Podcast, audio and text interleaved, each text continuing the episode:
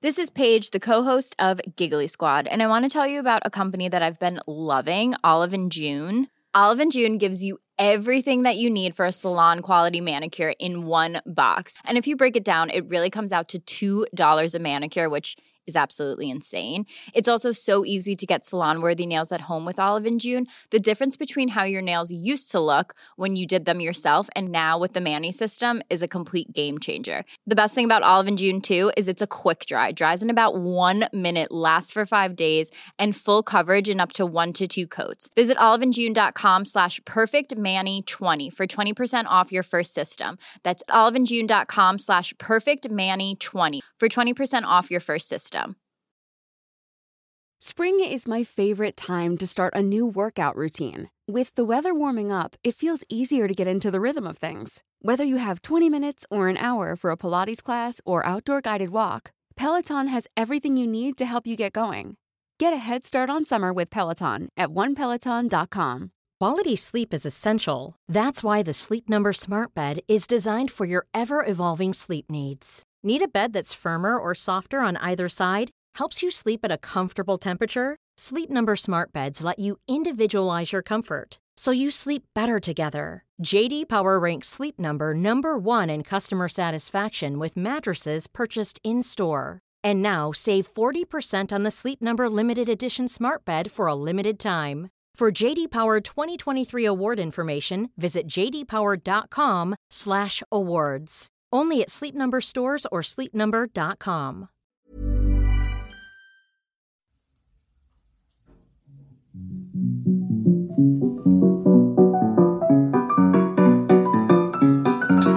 Bienvenido a un episodio más de Cómete al ENARM, el podcast en donde platicamos de forma rápida y detallada lo esencial para el nacional. En todo momento y en cualquier lugar. Mi nombre es Oscar Cervantes, soy médico y te invito a que te quedes en donde se comparte el conocimiento en cualquier momento.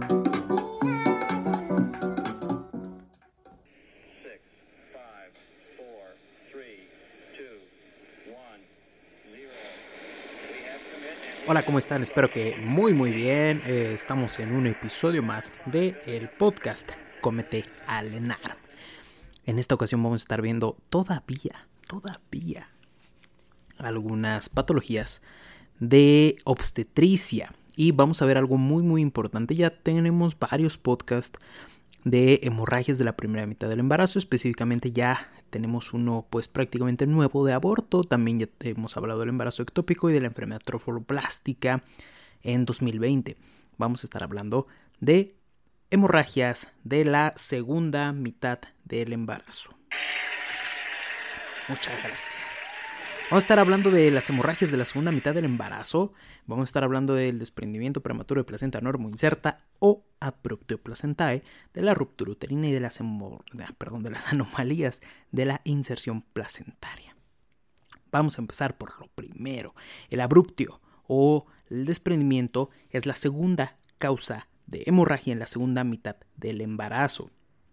Por lo general se llega a dividir en incipiente cuando se presenta un menos de 25% de hemorragia escasa. También se puede considerar como avanzado cuando hay un dolor continuo, brusco y hay sangrado oscuro y útero hipertónico, que es la característica de esta enfermedad o de esta presentación patológica, o bien masivo, en donde hay un dolor intenso, brusco y generación de shock muy, muy, muy rápido.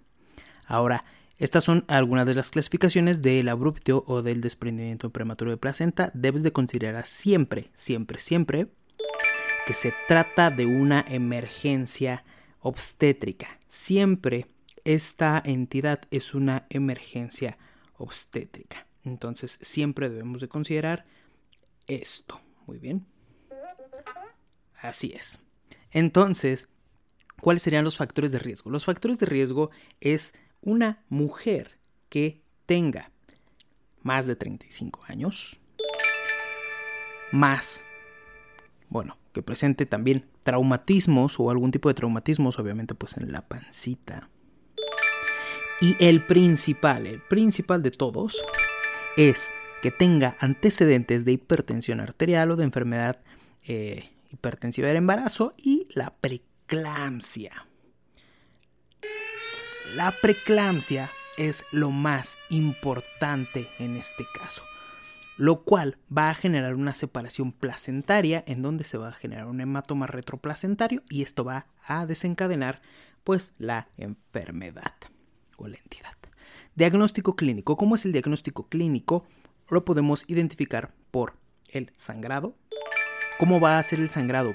El sangrado es de características de rojo vinoso, Principalmente no es un eh, rojo rutilante, un rojo claro, es un rojo oscuro. También se llega a presentar hipertonía y policistolia.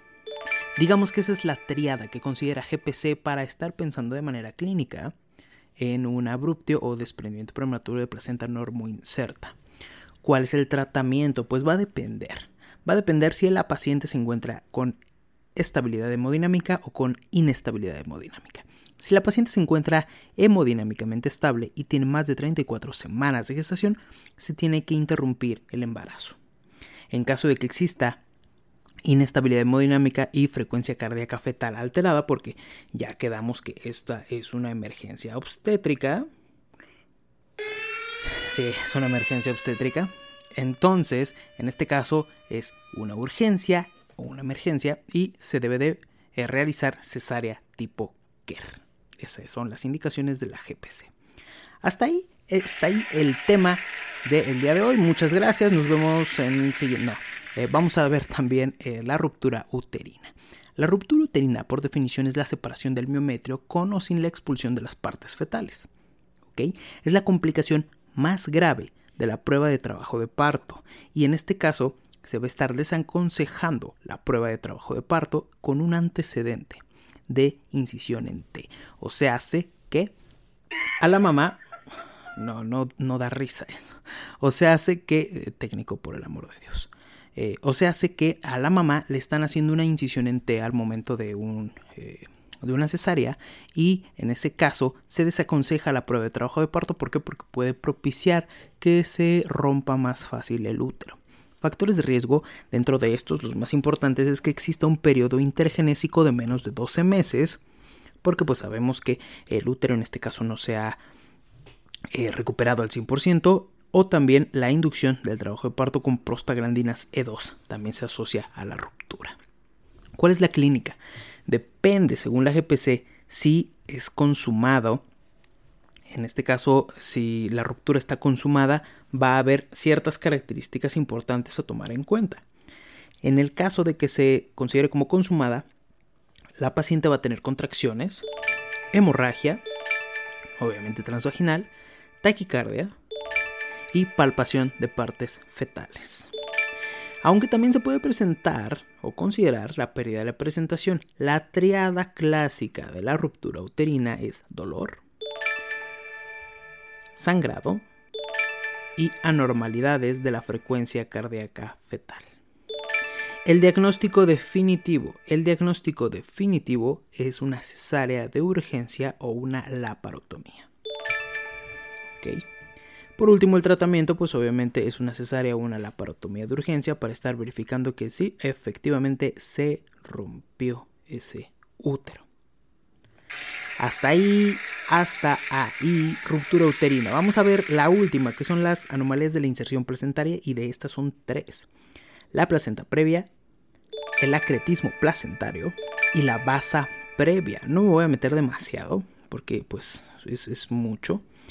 Y ya tenemos hablado alguno en los podcasts del 2020, así que te recomiendo que te vayas a buscarlos. Y si no, también tenemos una playlist muy buena que hemos estado haciendo aquí en colaboración con la doctora Jax.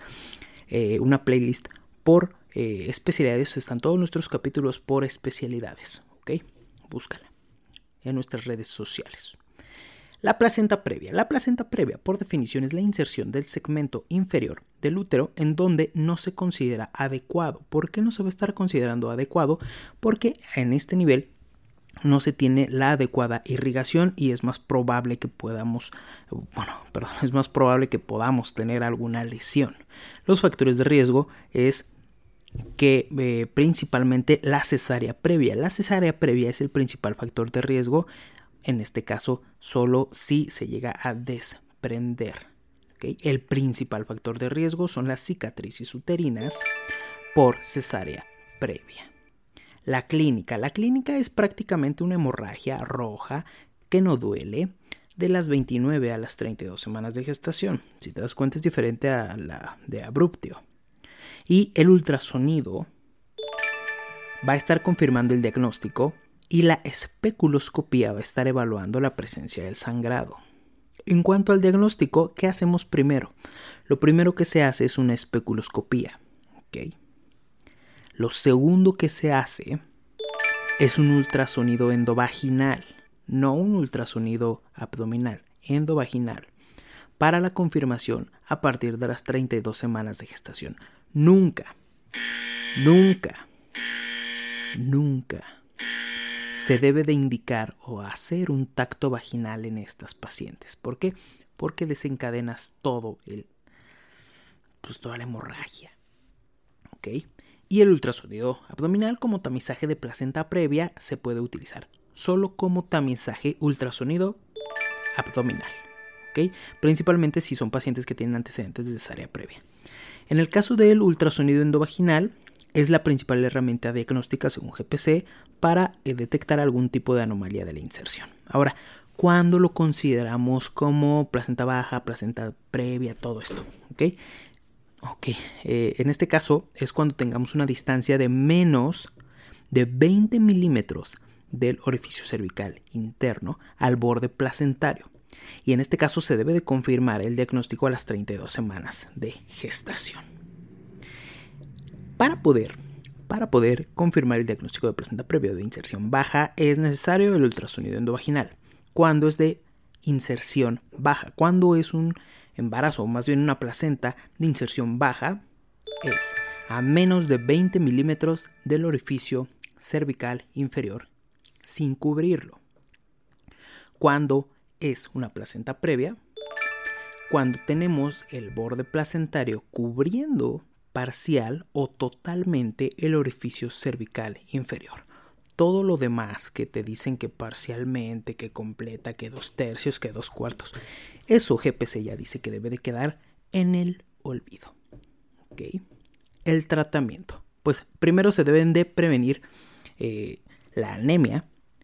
También se pueden utilizar tocolíticos en caso de que exista amenaza de parto pretérmino. Y también debemos de ver si la paciente está estable o inestable.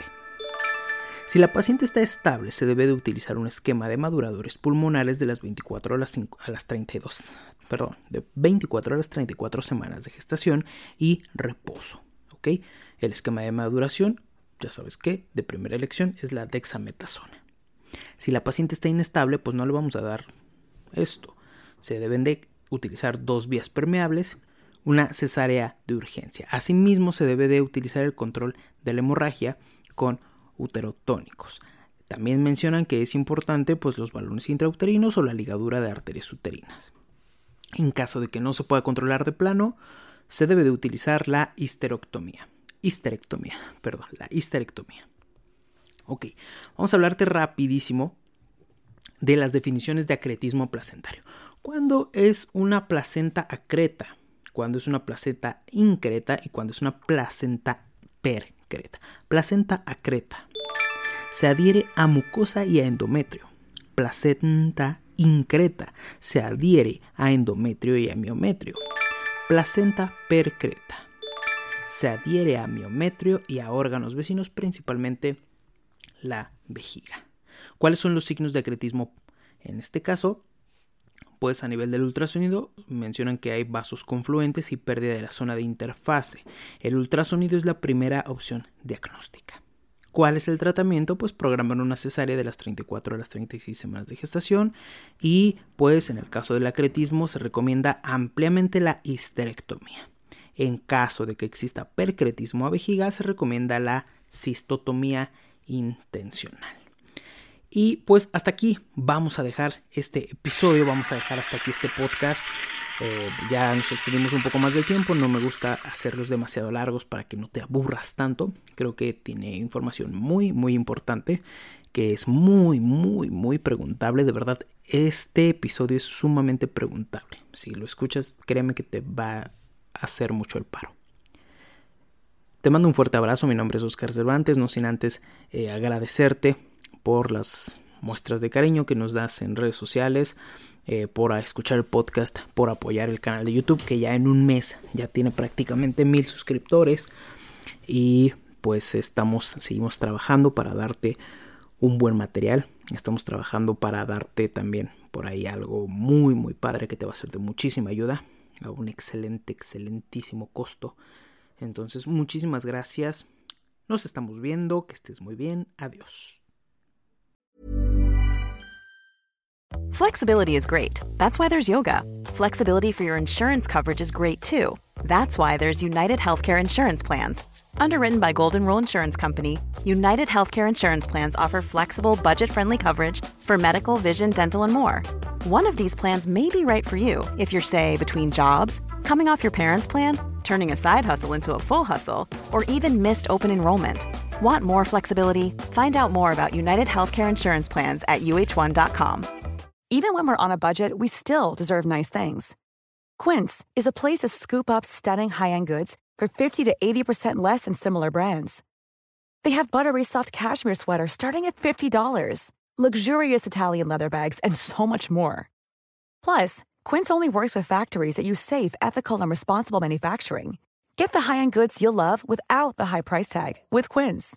Go to quince.com/style for free shipping and 365 day returns. Mom deserves the best, and there's no better place to shop for Mother's Day than Whole Foods Market. They're your destination for unbeatable savings, from premium gifts to show-stopping flowers and irresistible desserts. Start by saving 33% with Prime on all body care and candles. Then get a 15-stem bunch of tulips for just $9.99 each with Prime. Round out Mom's menu with festive rosé, irresistible berry chantilly cake, and more special treats. Come celebrate Mother's Day at Whole Foods Market.